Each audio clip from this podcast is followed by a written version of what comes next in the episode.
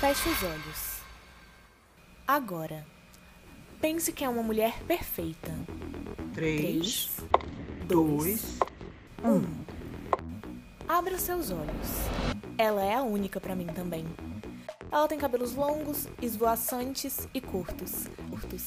Ela também usa um black e até um Chanel. Super feminina? Tem, Tem filhos?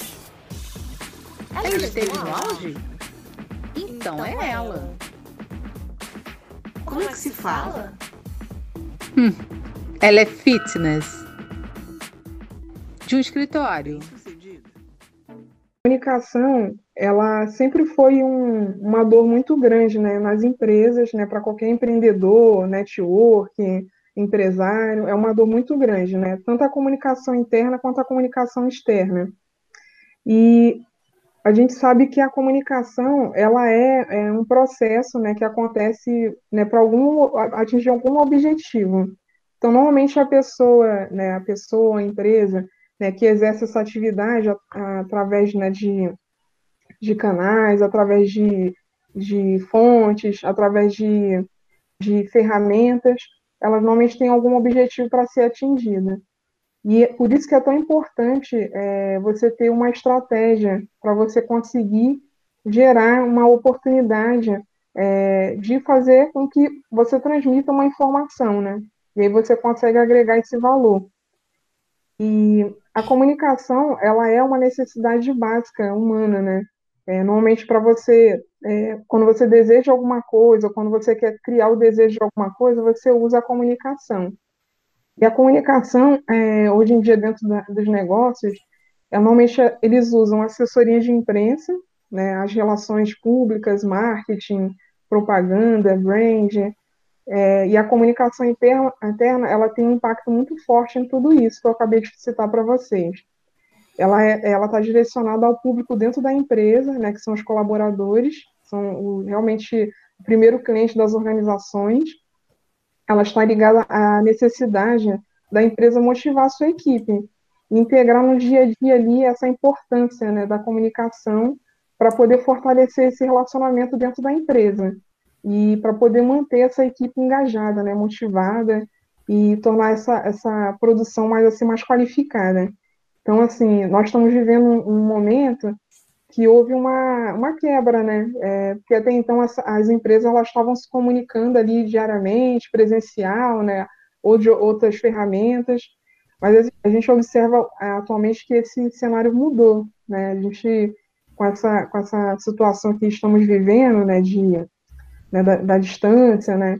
Houve uma, uma quebra nessa nessa comunicação mais próxima.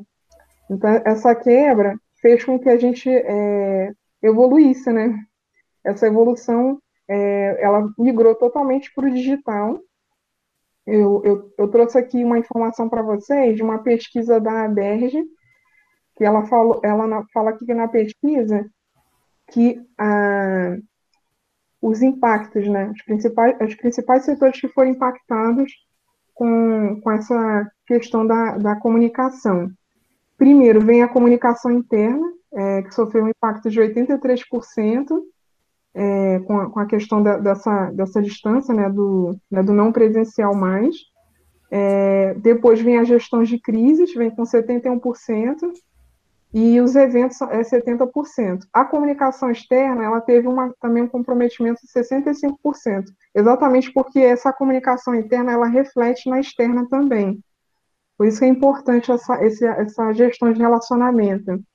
Né? Então, é, aproveitar essa oportunidade né, que a gente está vivendo agora, né, que, que a principal ação que eu diria é essa comunicação né, de adequação aos novos canais, né, aos canais digitais, que houve uma, uma mudança de, né, de quase 70% em relação a isso. E as mídias, as mídias sociais, elas têm, elas estão cumprindo esse papel aí muito fortemente, né? E aí depois que vem, vem assim um site, né, um portal, é, eu acredito que a pandemia acelerou esse processo de transformação digital das marcas, porque para muitas delas a única forma de contato com os funcionários e, e, né, e o seu público era através do online. Portanto, se a marca não tem uma presença digital hoje, ela praticamente não existe. É um choque, né? é, que reforçou a visão da mentalidade digital do dia para a noite. E muitos gestores de marca, é, com isso, tiveram esse reflexo muito grande de, de adaptação. Então, essa, essa adaptação, é, eu diria que acelerou novas conexões, novas possibilidades, né, de você se conectar através do online com um cliente que você imag... nunca imaginou que poderia ter, né, um cliente que não mora na sua cidade, que não mora no seu bairro, que não mora no seu país. Então, assim, houve essa, essa quebra de barreira invisível.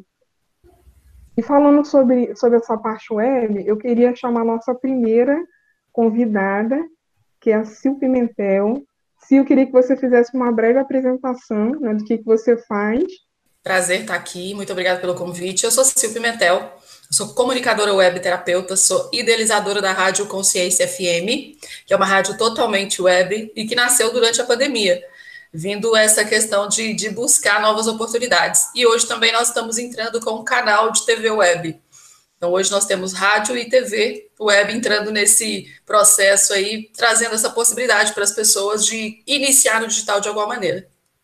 Eu sabia a sua opinião sobre é, os conteúdos né, como estratégia na comunicação digital. Qual é a sua opinião sobre esse assunto? É, eu acho muito importante que as pessoas possam ter é, condição de escolher bons conteúdos e hoje tem muito conteúdo disponível, mas também tem muita coisa dispersa. E aí as pessoas acabam se perdendo e, e não con conseguindo encontrar aquele tipo de material que vai ajudar para o seu negócio, para o seu desenvolvimento, para a sua empresa. Então, acho que a gente precisava olhar essa questão do, da, de filtrar mesmo o que é importante e o que é descartável, infelizmente, para esse sentido, né? Do que a gente está buscando na internet, com tudo que tem aí disponível para a gente. Muito bom, Sil, é isso aí. Cris, conta para a gente um pouquinho de você. Eu sou psicóloga clínica há mais de 20, 23 anos e estou agora no momento de transição de carreira, porque estou amando trabalhar com empreendedor, empreendedores, né? E a gente está e está me sugando muito tempo, mas e trabalhando com mulheres, né? Fazendo aconselhamento com mulheres, grupos de mulheres, só que grupos de mulheres na política, tá? Então eu diminuí, né? A minha a minha parte clínica, que são os atendimentos clínicos, e hoje estou mais é, de frente pro, pro, é, aplicando meus cursos né, aplicando meus cursos, que é o curso de Educação Afetiva, é, Vivendo Além do Divã. Ele era presencial e agora está online, né? Tá, tá aí, eu estou passando por esse momento, né, do online e também está muito bacana. E tenho agora, assim, eu estou trabalhando com 26 grupos de empreendedores nessa fase agora, vai fazer depois que veio a pandemia, né? Eu montei esses 26 grupos e estou administrando esses 26 grupos e essa, cada grupo com 257 pessoas, outro com. É muita gente. E eu estou administrando e estou trabalhando como conselheira é, para esses empreendedores. Muito bom, Cris. Gente, sobre a sua experiência na hora de criar uma estratégia para poder fazer essa comunicação aí nesses canais que você tem desenvolvido até agora. É, é, o que eu observei no início, né? Porque veio a pandemia, veio a dificuldade e as pessoas ficaram assim sem, sem chão, né? Não, as contas foram chegando, chegando e aí, por ser psicóloga clínica, me ligavam o dia todo e falavam, Cris, pelo amor de Deus, eu não sei como vou fazer, como vou fechar meu, o meu mês, né? E eu não sei mais o que fazer, eu não consigo vender. E a comunicação foi o afeto, né? Esse primeiro momento que eu percebi, eu conversando, aconselhando essas pessoas, o que, que eu observei?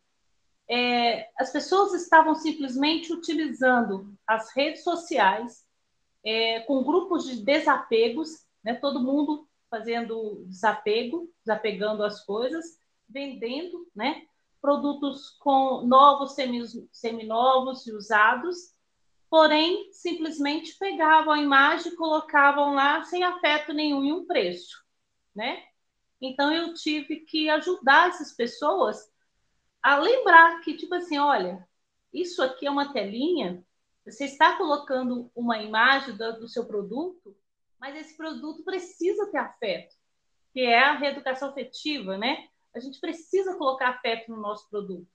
Então, se você não pega essa imagem, faz uma montagem, um postzinho bonitinho, lá, falando do seu produto. Primeira coisa é a imagem. Né? Essa imagem ela precisa comunicar ah, com, com beleza, com afetividade. E depois, nos grupos, participando desses grupos, o que você vende é afeto, não é o produto. E você tem que imaginar que essa telinha aqui é o seu shopping. É como se fosse o shopping. Então, o cliente, toda vez que você posta, né, toda vez que você vai postar o seu produto, é um momento de você dialogar com essas pessoas, com esse produto, né? Aí você tem que falar dele, por exemplo, fala que é uma coisa é, versátil, bonita. Você precisa colocar uma descrição nesse produto para você vender. Então, as pessoas. E também aquela comunicação de é, quando a pessoa ligar, né? Você ser afetiva. É, tem como você buscar ou não onde você mora. Ensinar para as pessoas também que quando você vende online, você não tem a garantia que aquela pessoa é idônea do outro lado. Então, você precisa primeiro é, combinar a entrega. O Pix você só passa após a entrega do produto, né? o pagamento. Então, assim, nesse, nessa maquininha linda aqui, né, do online, é, é como se fosse mesmo você na sua loja. Então, você tem que planejar desde a compra desse produto, ou a exposição desse produto, até a fase do pagamento né? Do agradecimento, do pagamento, e depois ainda ligar ou mandar uma mensagenzinha perguntando se gostou, se teve algum problema com aquela peça, né? Que vendeu, sabe? Isso aí vira amizade, a pessoa te indica para outras pessoas. Então, é, foi um momento muito gostoso de aconselhar essas pessoas porque às vezes elas tiravam foto assim, pendurando a blusa, tirava aquela foto estranha e, e postavam, né? Eu falei, você não vai vender isso de jeito nenhum. Aí tinha pessoas também que, tipo assim, é, o produto era usado, mas tinha um afeto naquele produto e ela queria vender o afeto. Mas no período de pandemia, entre uma blusa usada e uma nova, a, o preço que ela estava colocando era um preço de afeto, não era o preço do produto. Que a pessoa que está do outro lado, ela não vai saber disso, né? Então, ela vai comparar. Aí a gente via aqueles produtos, por exemplo, uma blusa, um, um casaquinho. Esse aqui usado. Eu colocava, como foi meu marido que deu, essa coisa toda, eu coloco 80 reais. Depois chega uma outra pessoa e coloca um mesmo casaquinho parecido com etiqueta, com um preço menor aí ficava aquela, aquele confronto ali, né? Então, assim, você tem que perceber que é um desapego. Então, aí já, você já tem que produzir também essa comunicação do desapego com você mesmo, né? Se nós estamos num grupo, aí nós temos grupo de desapego, nós temos grupo de novos, seminovos, né? Grupo de produtos infantis. Então, assim, são variados grupos. E as pessoas precisam aprender que, que o que eu estou vendendo, eu, se eu estou desapegando mesmo ou não, né? Aí eu vou precisar trabalhar o desapego mesmo da afetividade do, desse produto. Porque senão eu vou ficar ali com aquele produto postando, postando, postando e eu não vou vender. Né? E você não fecha o mês, sabe? Então, isso é linguagem, isso é comunicação. E, e eu acho que é em tudo, né? Em tudo que nós vendemos é o quê? É, é, é sentido, né? É afeto e, e atitude, sabe? Esse é o trabalho. E depois que começou, depois que eu comecei a trabalhar com essas pessoas, ensinando cada detalhezinho, né, dessa comunicação aqui, aí no final do dia é o momento que a gente faz uma cotação de quantos venderam no grupo, né? E aí é, é muito lindo isso, é maravilhoso. Muito bom escutar essa tua experiência, né? Realmente aproveitar as, as oportunidades que surgem no caminho. Muito legal. Cláudia, é, queria que você fizesse uma breve apresentação né, de você. Olá, meu nome é Cláudia Bernaschi, sou de São Paulo, sou psicoterapeuta, hipnoterapeuta, master, recente master facilitadora de Psyche e atendo presencial e online. Um prazer estar aqui. Cláudia, a minha pergunta para você é, é, falando um pouquinho desse trabalho que você desenvolve, né, é, com a questão do, do, interno, né, a comunicação com a gente mesmo, né, eu diria. É, a, a, comunicação, ela começa pela motivação. E qual Sim. o impacto é, da mentalidade na hora de você criar uma estratégia? Eu queria que você trouxesse essa fala, né, para explicar para o pessoal aí que está escutando.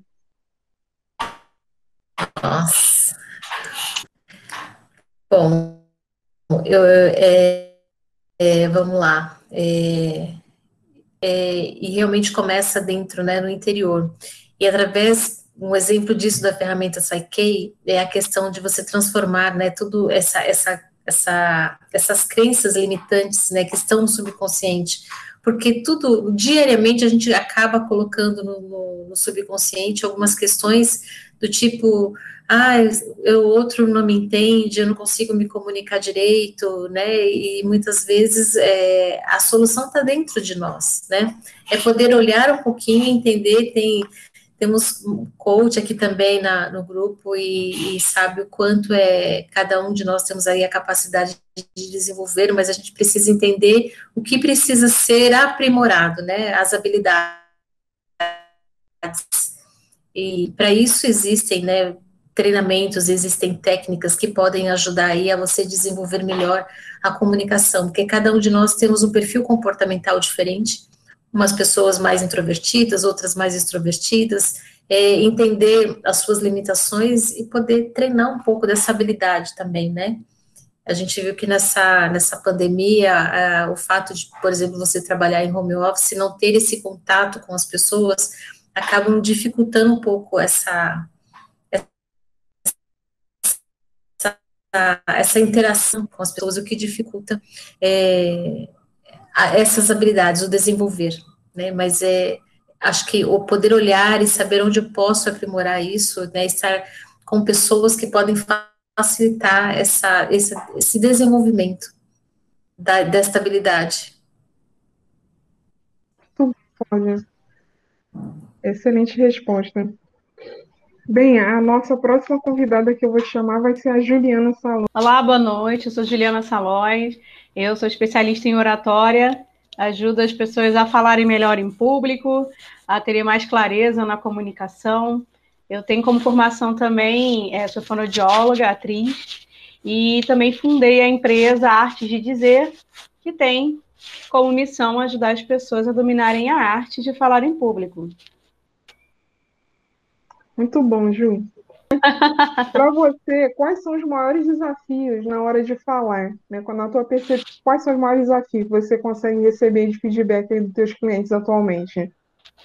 Que os meus clientes falam, qual é o maior desafio? Tá, primeiro é a timidez.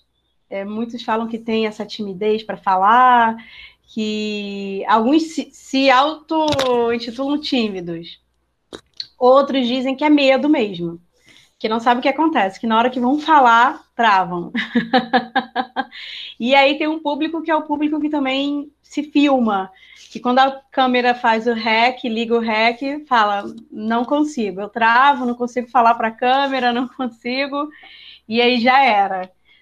Então, esses aí eu elejo como os maiores medos, mesmo assim, dentro da oratória. Tem outros também alguns como pessoas que têm dificuldade em trabalhar a, a coesão e a coerência na hora de falar, são muito prolixos, pensam uma coisa e falam outra, acabam se enrolando para falar.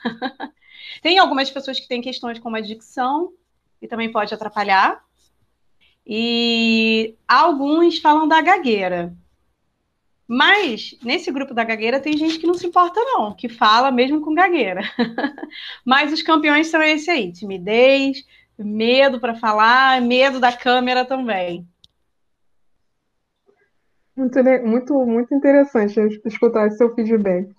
Bem, a nossa próxima convidada é a Carla Coelho. Carla, se apresenta.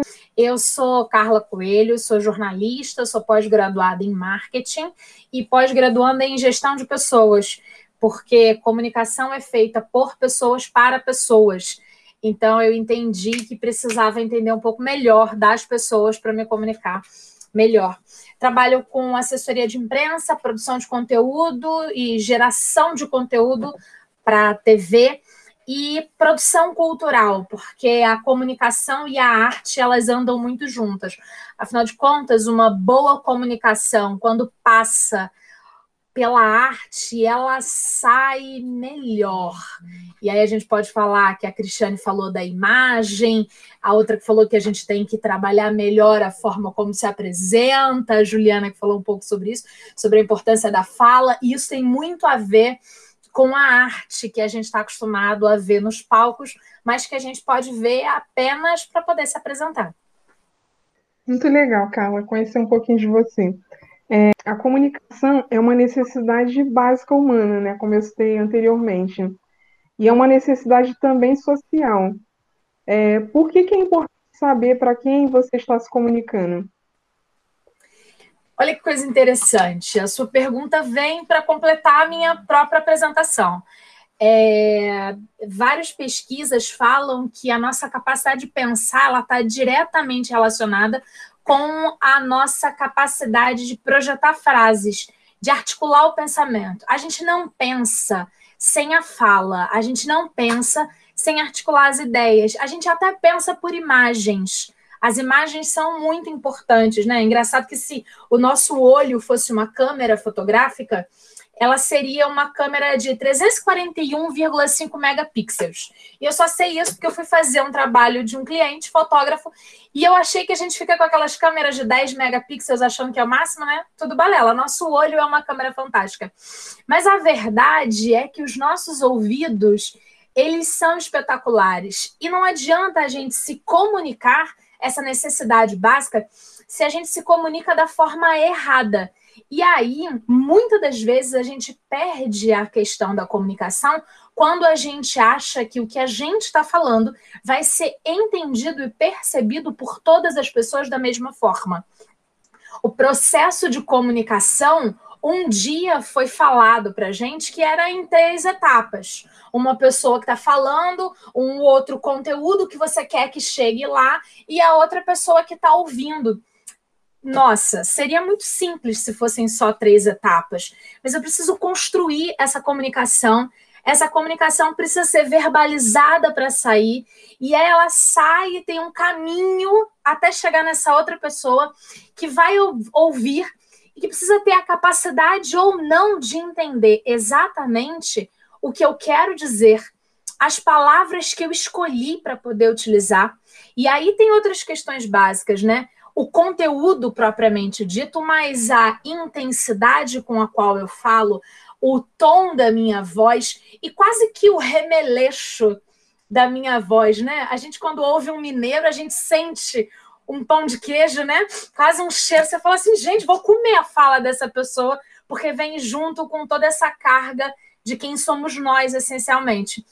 Mas além disso tudo, tem o ruído se houve um ruído no meio do caminho, se houve o barulho do cachorro do vizinho, ou então no momento de home office em que é, a máquina de lavar também está lavando, o filho está estudando no home office. Então a comunicação ela é básica, mas seria muito básico e muito reles se a gente deixasse é, é, acreditar que a comunicação era básica ela é uma necessidade para a convivência, ela é uma necessidade para a nossa evolução e ela, em minha opinião, é uma necessidade para nós sermos melhores. E aí, quando eu falo isso, eu estou falando que a gente aprende mais quando a gente ensina. Muito mais do que quando a gente lê, muito mais do que quando a gente escuta, muito mais do que quando a gente assiste. Quando a gente está ensinando alguma coisa, e aí, essencialmente, quando nós estamos nos comunicando de forma assertiva para outro, a gente aprende muito mais. Então, acho que a comunicação ela é básica, sim, porque todo mundo logo que nasce já sabe se comunicar de uma forma rudimentar.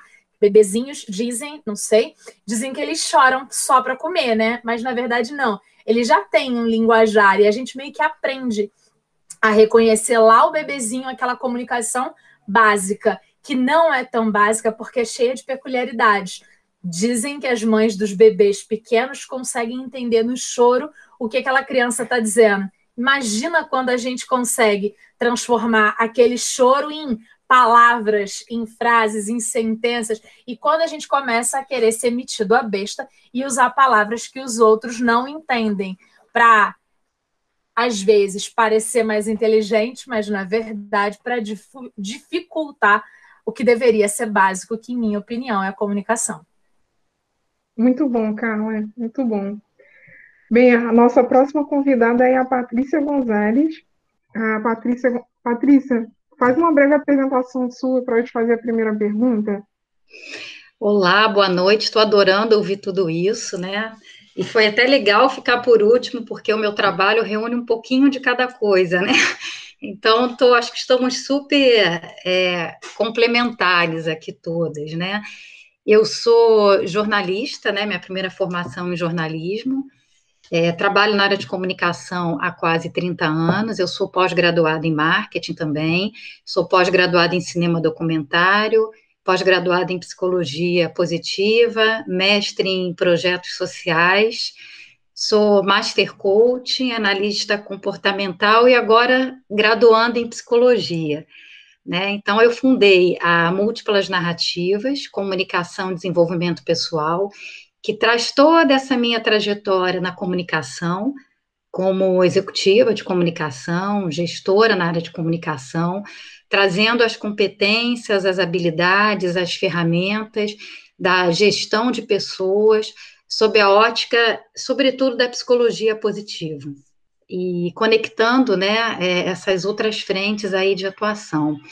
O trabalho da múltiplas narrativas é desenvolver uma comunicação com propósito, mas não adianta você desenvolver uma comunicação com propósito se a marca pessoal, a marca de negócio não tem um propósito definido. Então, meu trabalho é isso: é, é, é ajudar as marcas, como estrategista de branding, ajudar as marcas pessoais e as marcas de negócio a se conectarem com seu propósito e, a partir daí, desdobrarem as suas estratégias de comunicação. Né, linkadas a esse propósito, gerando os resultados estratégicos que essas marcas tanto almejam. Muito bom, muito bom, Patrícia. É, minha pergunta para você é relacionada à tua expertise, que é o brand, né? Que é a gestão é, estratégica da marca, né? Ou de uma, no caso de uma empresa, de um negócio. Eu queria que você comentasse é, sobre o impacto, né, na comunicação do brand. O branding, é, trazendo um pouco a sua fala, Veronique, né, do começo da nossa conversa, que você destacou as várias áreas de comunicação, o branding é a imagem, né, é a reputação daquela marca diante dos seus diversos públicos. Então, o branding de uma marca é, de negócios, por exemplo, de uma organização, de uma empresa, ele começa com um trabalho muito dirigido aos seus colaboradores. Uma empresa que não inicia um trabalho olhando os seus colaboradores, né, e por colaboradores a gente pode entender não só os funcionários, mas seus parceiros diretos, por exemplo, se ela não iniciar um trabalho ali, criando os embaixadores da marca, para que esses embaixadores é, desenvolvam um trabalho né, de multiplicar os valores daquela marca, a visão daquela marca, os atributos daquela marca de um modo geral, para as suas fontes de relacionamento, ela não está fazendo um bom trabalho. E a partir daí ela vai ter, ela vai trabalhar o branding olhando o negócio de uma forma sistêmica, sempre, sempre é, trabalhando de que forma, né? Olhando as dimensões humanas desse negócio, dessa comunicação. Não adianta você desenvolver canais muito é, diferenciados, canais sofisticados, tem um conteúdo maravilhoso nas mídias sociais, por exemplo, se você não está se conectando com seus públicos, com a verdade, com o seu propósito. Né? A Juliana trouxe na fala dela uma coisa muito interessante, né? É, uma das questões com as quais ela trabalha com os seus clientes, uma das dores né, do, dos clientes dela é você pensar uma coisa e falar outra. Porque a comunicação não é só o que você fala, é o que o outro percebe. E o outro percebe a sua fala, a sua comunicação a partir da lente, das lentes internas, a forma como ele enxerga o mundo. Então não adianta a gente criar uma estratégia belíssima se não tem verdade naquilo. Você não tem propósito. E se esse propósito não é desdobrado em ações efetivas. É, se a gente parar para pensar, quais foram as marcas que mais que vêm se destacando, quais são as marcas que mais vêm se destacando agora no período de pandemia? Tenho certeza que todo mundo lembra do Magazine Luiza. Né? Quem é o Magazine Luiza? A gente lembra de quem? Da Luiza Trajano. O que, que a Luiza Trajano traz para a gente? Né? Qual é a imagem que ela, qual foi a imagem que ela vende, qual foi a reputação que ela criou. Lembrando que a imagem é o que eu passo, a reputação é como você me percebe. Né? A meu ver, existe uma coerência total com o que ela vende como imagem o que a gente percebe. Mas quantas pessoas que a gente vê por aí, quantas fontes, quantas, é, quantos porta-vozes né, de grandes marcas, e também atuando como marcas pessoais, porque uma marca organizacional é feita de muitas marcas pessoais, falam uma coisa e fazem outra. Então, hoje, a sociedade, os consumidores, né, os públicos da, das marcas, eles não aceitam mais esse tipo de coisa. A pandemia, é, a meu ver, descortinou um pouco isso. Né? A gente quer enxergar agora as marcas com a lente da verdade. Quem se conectou realmente com a dor das pessoas nesse momento de pandemia? Né? Por que, que essas marcas Itaú, Unilever, Natura, de novo, Magazine Luiza, por que, que essas marcas é, passaram a ter um destaque ainda maior? Porque elas trouxeram, é, elas geraram conexões de valor, elas trouxeram um impacto positivo para a sociedade. Então, não adianta a gente desenvolver estratégias lindas de comunicação se as máscaras vão cair daqui a pouco. E não adianta eu dizer que eu tenho um propósito se eu não executo isso. Se eu confundo um propósito com a missão, se eu não levo isso adiante nas minhas ações.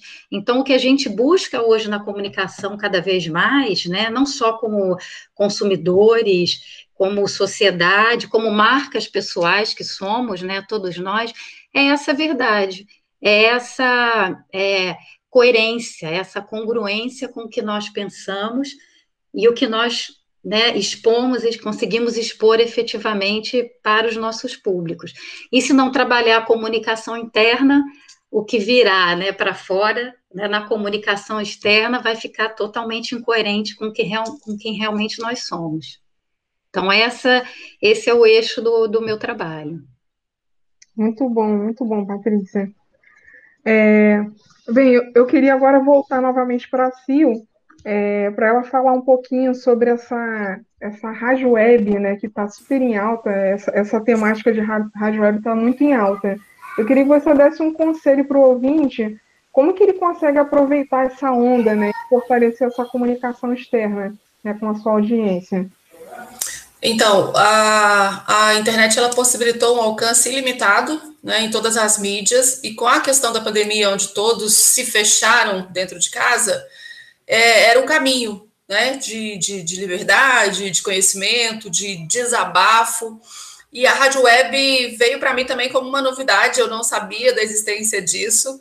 Foi muito legal. E o alcance é realmente limitado. Os pequenos negócios é, eles têm uma, uma, um acesso muito menor em questão de valor financeiro dessas mídias com relação às mídias convencionais. É um comercial de rádio tem um valor X, o comercial da rádio web é tipo 10%, me 10% menos o valor disso.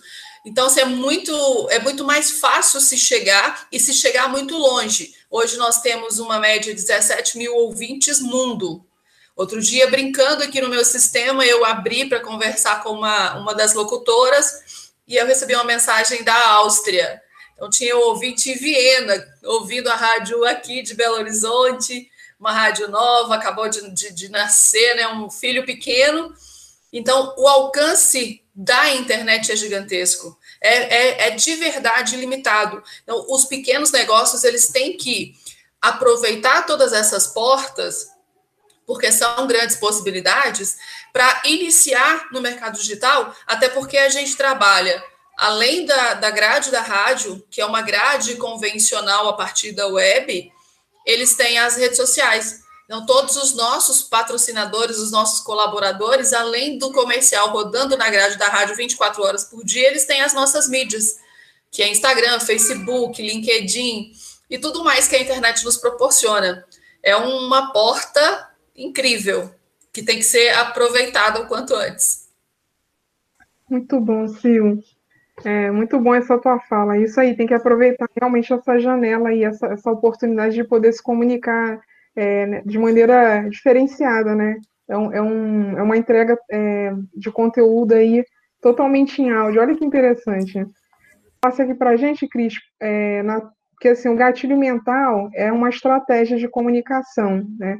E eu queria saber qual que você mais usa atualmente aí nos no teus canais de comunicação. Como o meu foco de trabalho é o curso de reeducação afetiva, então, esse é o meu foco em todos os sentidos, né? É propósito, é afeto e é a, a, essa construção de quem é você com o que você produz. E como que eu faço isso aqui nesse momento, né? É, com o trabalho de mulheres na política, a gente está, eu utilizo essa questão da força dessa mulher, tá? essa força dessa mulher. Aí a gente trabalha a afetividade dela, a autocompetência, o autoconhecimento, que é necessário. Porque uma mulher que ela não se sente, é, não sabe nem quem ela é, ela vai ficar ali no meio, ela não vai, não, não adianta ela ser, vamos supor, receber os votos, ir para uma Câmara, como a gente está tendo aqui, um exemplo aqui, né, nítido aqui na cidade, é, elegemos três mulheres, porém as mulheres ainda estão assim meio é, patinando dentro da Câmara. Não são mulheres realmente de atitude. Estão com projetos é, preparados, né? É, não, não se impõem, elas não se impõem. Então, essa é a primeira coisa que a gente faz a, a trabalhar a reeducação afetiva. Quem é você com você e com o outro? E qual é o Muito seu bom. potencial diante do outro? Isso em qualquer, em qualquer momento da vida, em qualquer lugar que você esteja. É, desse grupo de mulheres na política, é, eu tenho lá assim várias mulheres e eu já percebi, né, ali com o trabalho do, do dia a dia, eu vejo qual que eu vou ter que trabalhar a questão da, do autoconhecimento, a questão da autoestima, a mulher que está ali em vulnerabilidade, ela, tá, ela quer chegar até é, o cargo, né, um, um, ser gestora pública, para proteger outras mulheres, mas ela mesma dá conta de se proteger. Então, ela está indo como se fosse uma, uma missão de uma, uma como, fosse, como se fosse uma protetora dessas mulheres. Mas ela está indo como protetora dessas mulheres na dor dela. Mas ela precisa curar, tratar dessa dor para que ela possa chegar lá e não ser é, como corrompida, né? Isso na política. É, vamos falar de uma um, como empreendedora. Como, tá bom já? Pode. Tá ótimo. Já, já deu para responder, Cris. Obrigada, tá? É, a próxima pergunta é para Cristiane Bernaschi. Cris. É, Cláudia. É, Cláudia, desculpa, Cláudia Bernaschi. Ah, eu queria que você falasse um pouquinho sobre a questão da, do engajamento é, em relação à comunicação é, interna, né, que impacta também na externa também. Eu queria que você desse um pouquinho né, da, da, sua opinião em relação como que a gente pode melhorar nesse momento online. É, eu diria que para melhorar tem que ser um pouco a prática, mas também tem a questão do preparo, né? Muitas vezes a gente tem aquela crença de que, ah, eu tenho medo de falar em público, é, não fica bom, a gente tem uma, muito uma autocrítica, né? É, eu particularmente, alguns anos atrás também tinha, quando comecei né, no mundo digital, e eu, eu, se eu tivesse que dar uma sugestão, iniciaria pela ver qual é a sua crença em relação a isso, né, para você poder trabalhar o oposto dela, né, é, não tenha dúvida que é, o exercício, a prática, né, às vezes você fazer, filmar, é, você mesmo filmar e, e filmar e gravando vários vídeos, você vai criando, vai, vai tendo essa, fica um pouco mais desinibido, vamos dizer assim. Mas acho que o legal seria poder trabalhar uma crença interna mesmo, né? De olhar o que, qual é o meu medo, né? Por que, que eu não consigo? Ou não ser tão crítica consigo mesmo. E poder exercitar isso, acho que já, já é um bom caminho, já é um bom, um primeiro passo, né? Para a gente poder ter um, um bom engajamento aí, óbvio que que aí as meninas de comunicação podem falar muito mais que eu, essa questão de, de poder trabalhar um pouco mais, né? É, eu acho que, também é, é, fundamental, mas eu acho que o exercício vale muito a pena.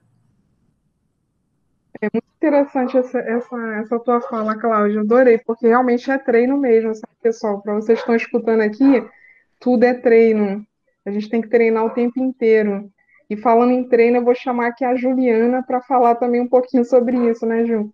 A Juliana, ela, ela é especialista nessa parte de oratória, e ela, eu queria que você falasse para a gente, Juliana, como que a gente pode evitar esses erros né, de comunicação que acontecem? Porque, assim, muitas vezes a gente acha que a culpa é só realmente de quem está recebendo a informação. Ah, ele não entendeu, o problema dele, entendeu?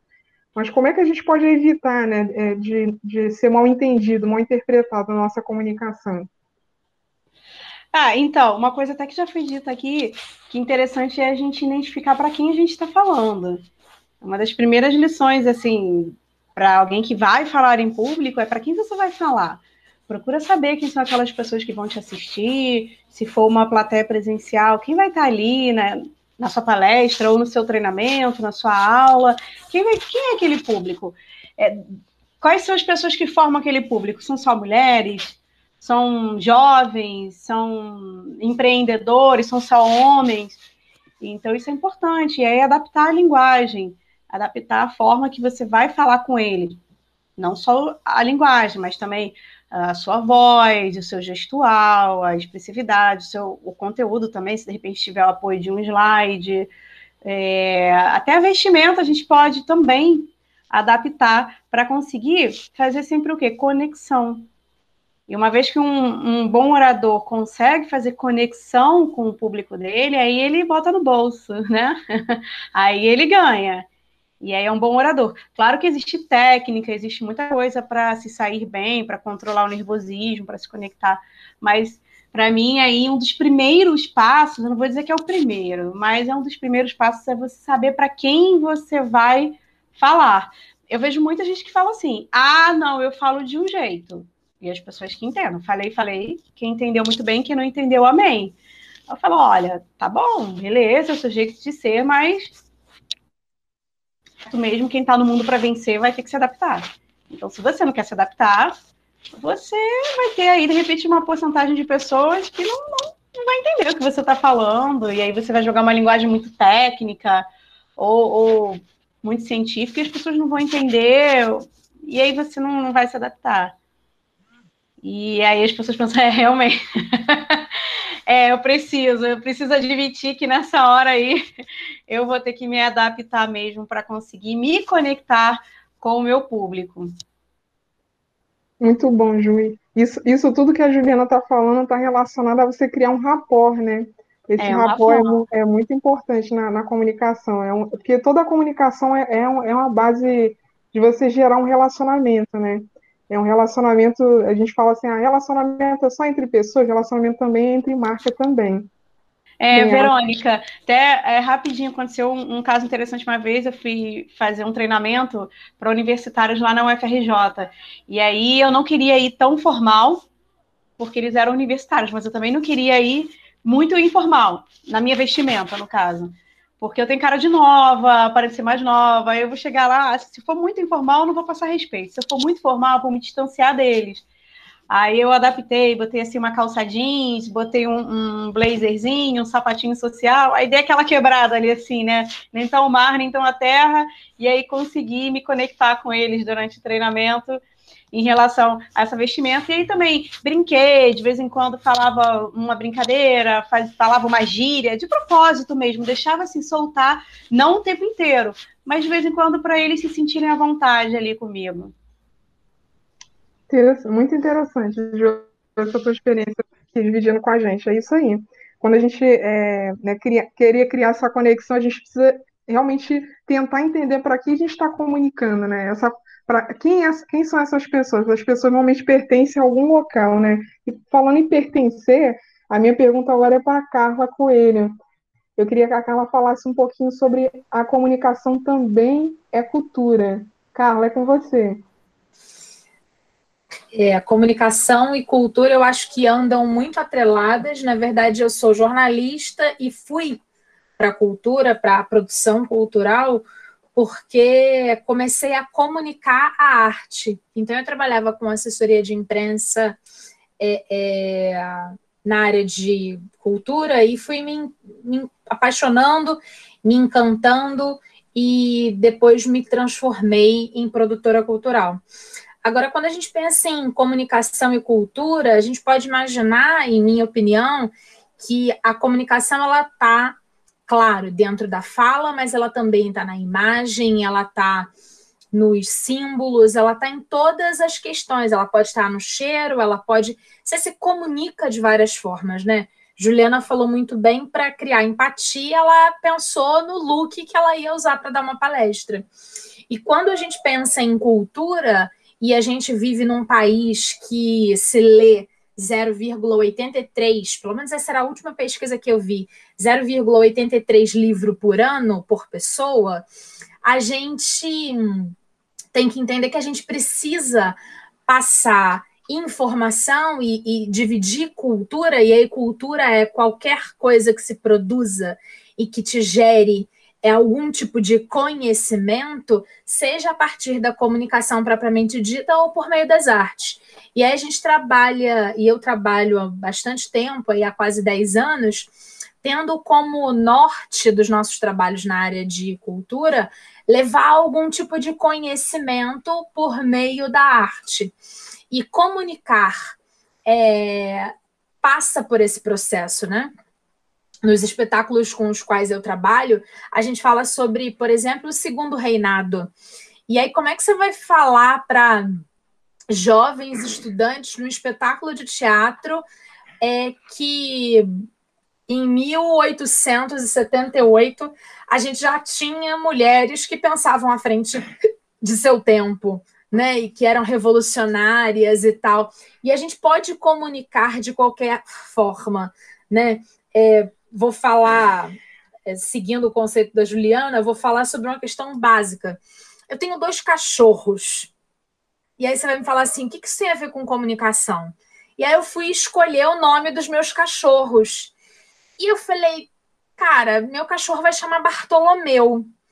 E aí, quando a pessoa fala assim, nossa, Bartolomeu, que lindo, aí eu falo, sim, é o primeiro jornalista de Petrópolis foi o primeiro a estabelecer um veículo de comunicação em Petrópolis eu acho que ele merecia ser lembrado todos os dias na minha casa, porque afinal de contas, se não fosse esse primeiro jornalista em Petrópolis, talvez eu não estivesse aqui como jornalista.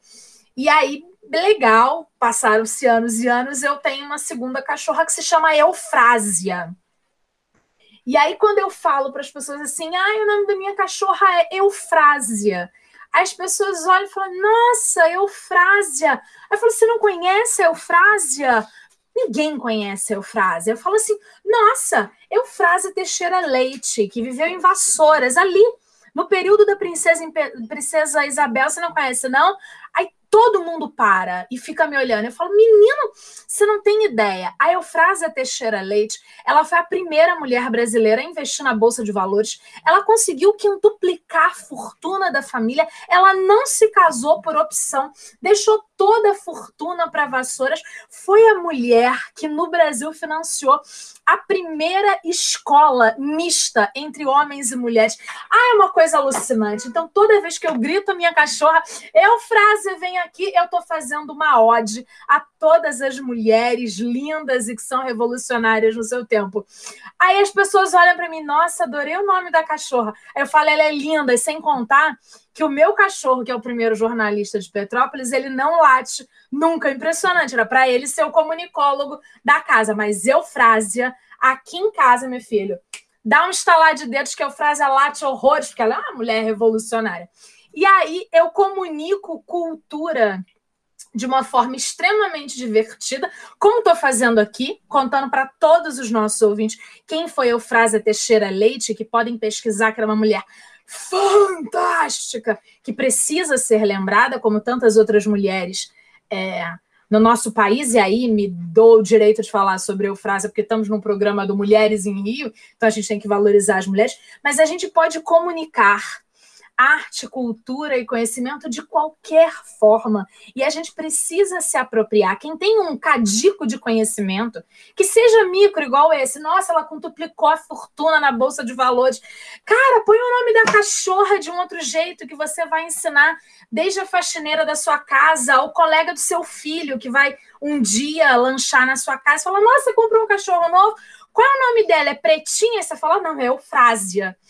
Né? E, então assim, eu acho que a comunicação ela está muito atrelada a isso, né? Você pode falar da mesma Eufrásia Teixeira Leite para todas as pessoas com as formas distintas e escolhendo o caminho certo. E cultura é isso, é também saber como é, contagiar pessoas. Eu acho que a comunicação, e quando atrelada à cultura, ela precisa disso, ela precisa dessa energia, dessa vibe. Porque imagine quem está ouvindo a gente, não está vendo as nossas caras lindas, mas vai lembrar que teve uma louca nesse bate-papo que tinha uma cachorra, e que a cachorra dela era o nome de uma mulher lá da época da princesa, e que ela só escolheu o nome da cachorra porque ela queria contar para todo mundo que um dia ela foi visitar um museu e conheceu Eufrásia Teixeira Leite e ficou louca pela mulher e não sabia o que fazer. Porque não dá para você chegar toda hora num papo de café e falar assim: menina, você conhece Eufrásia Teixeira Leite? Você não pode fazer isso. Mas você pode falar: menina, minha cachorra tá passando mal. O nome dela é Eufrásia. Aí a pessoa fala: Eufrásia. Aí tu, é agora. É agora que eu vou contar que a gente tem uma mulher fantástica nesse Brasil. Então, a gente pode utilizar de artifícios para comunicação informal, comunicando assim o nome da cachorra, mas a gente pode falar sobre coisas muito importantes com coisas corriqueiras. E aí é muito legal a gente transmitir cultura, conhecimento, é, informações que vão de forma pequena mudar o mundo. Sabe aquele papo de assim, eu não vou conseguir mudar o mundo com o que eu falo, mas talvez eu mude o quadrado do mundo que eu habito. E aí, se o meu quadrado ficar muito legal, talvez o cara que esteja do lado, no quadrado ao lado, também queira ter um mundo mais legal. E eu acho que a comunicação serve também para isso. Muito bom, Carla. Adorei, adorei, adorei tudo que você falou. Muito legal. É isso aí. Aí você falou sobre cultura, né? A gente também é, pensa assim, pô, cultura, cultura só existe cultura fora das empresas, não existe também cultura dentro das empresas. E aí a minha pergunta vai para a Patrícia, né, relacionada exatamente a essa gestão da gestão da marca, né? Como que o, é, o negócio ele, ele tem é, essa essa necessidade de gestão de cultura, gestão da marca, para poder fazer com que o negócio cresça de forma inteligente e duradoura e, e sempre voltado para a marca, né, que é um patrimônio da empresa. Eu queria que você falasse um pouquinho, né, para a gente entender um pouco sobre isso, sobre essa gestão, né, como, como que a, pe a pessoa consegue aproveitar essa cultura interna e levar para fora. Então, é, a cultura é a primeira coisa que a gente vai observar num trabalho com uma marca, né? Como é que essa marca vem se movimentando? Como é que essa marca é, enxerga o mundo que ela habita? Como é que essa marca se relaciona?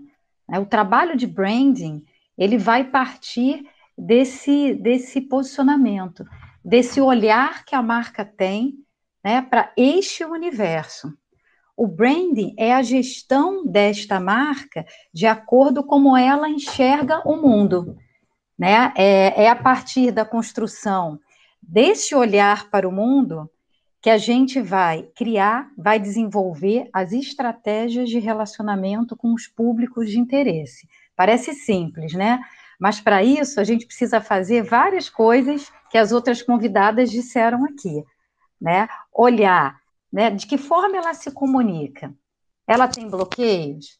Ela está enxergando o outro, né? O outro é, entenda-se, né, os seus colaboradores, seus parceiros estratégicos, seus clientes, né, é, os seus é, interlocutores dentro do, da esfera pública, por exemplo, se for uma empresa que seja de um setor que seja regulado, se é uma empresa que tem questões ligadas à defesa do consumidor, então ela vai olhar para o relacionamento dela com os canais que são ligados a isso, né? É, Procon, é, a própria Senacom, que está ligada ao Ministério da Justiça, né? Tudo vai depender de como essa empresa ela está inserida nesse contexto. Então, a partir daí, a gente vai pensar esse trabalho de branding. Todas as empresas fazem branding, independentemente de terem um trabalho estruturado? Claro que fazem, né? É, branding é a gestão da marca. Agora, se estão fazendo de uma forma correta ou não, é a outra questão. Se estão fazendo de uma forma coerente com o que ela acredita, ainda, se o que ela acredita está certo ou não, é uma outra questão, mas ela tem uma crença. E a gente vai trabalhar em cima disso. Qual é o propósito? Por que, que essa empresa existe? Por que, que as pessoas trabalham nessa empresa, acordam todos os dias? Para fazer o quê? Né? Que transformações elas querem trazer para o mundo que elas habitam. A gente muitas vezes pensa, ah, o propósito está ligado a uma coisa muito grande.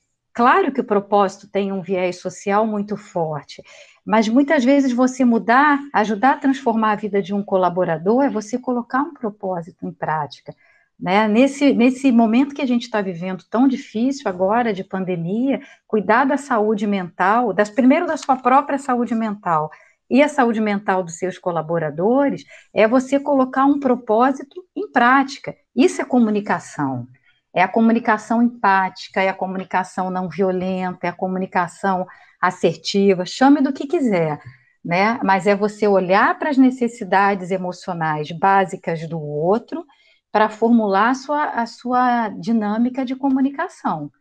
Né? Eu, não posso, como empresa, estou falando de marcas organizacionais, mas serve para todo mundo. Como empresa, eu não posso achar que o meu modus operandi no presencial é igual ao meu modus operandi em home office. Porque o, o, o home, o office é mais home do que office. Né? Eu, por exemplo, estou falando com vocês agora, minha filha de 9 anos estava aqui batendo na porta. Eu estou trancadinha aqui. E eu não tenho como dizer, Valentina, espera aí que eu estou falando. Eu tenho que continuar falando enquanto ela bate, até que em algum momento ela entenda que eu não posso atendê-la agora. Mas ela tem uma necessidade básica nesse momento de ser acolhida por mim, mas eu preciso administrar isso. Então, imagina, né? Estou falando aqui com o meu chefe, estou fazendo a gestão da minha equipe, e o meu cachorro está aqui latindo, a minha filha está passando, meu marido está saindo do banheiro, né, de toalha. E, e, gente, quantas cenas nós não, não vimos nesse período de pandemia? O que, que é esse novo normal? Né? Ou é o anormal, a gente já nem sabe mais né, como é que a gente considera isso, mas o fato é que a comunicação está permeando tudo isso. Né? A comunicação é, é, é desde o momento que você acorda, como você se comunica com você mesma, como você pensa, né, no seu dia, o que, que você vai fazer, o que, que você pode transformar primeiro né, em si mesmo, para depois ajudar a transformar os outros, até as questões né, mais estratégicas do dia a dia do seu negócio, das decisões que você tem que tomar. Está na hora da gente mudar esses pensamentos. E para mudar, a gente precisa rever as nossas crenças, reconstruir trilhas neurais, né, repensar o nosso posicionamento e, e, de novo, né, ser, tem que ser congruente com o que você sente, com o que você pensa e o que você expõe ao mundo.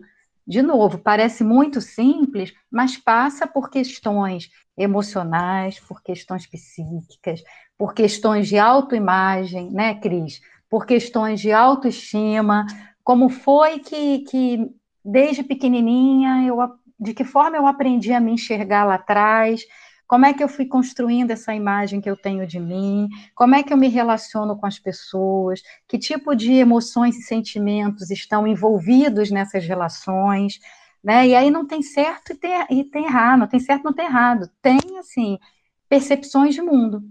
E tudo isso tem a ver com o trabalho de marca. Se a gente entender isso, se a gente conseguir perceber isso, o resto é implantação de técnicas, de ferramentas, de todo um instrumental para nos ajudar a seguir nessa trilha. Mas primeiro tem que olhar a comunicação interna, e aí concordo com a Cláudia, a Juliana também trouxe essas questões, a Cris também.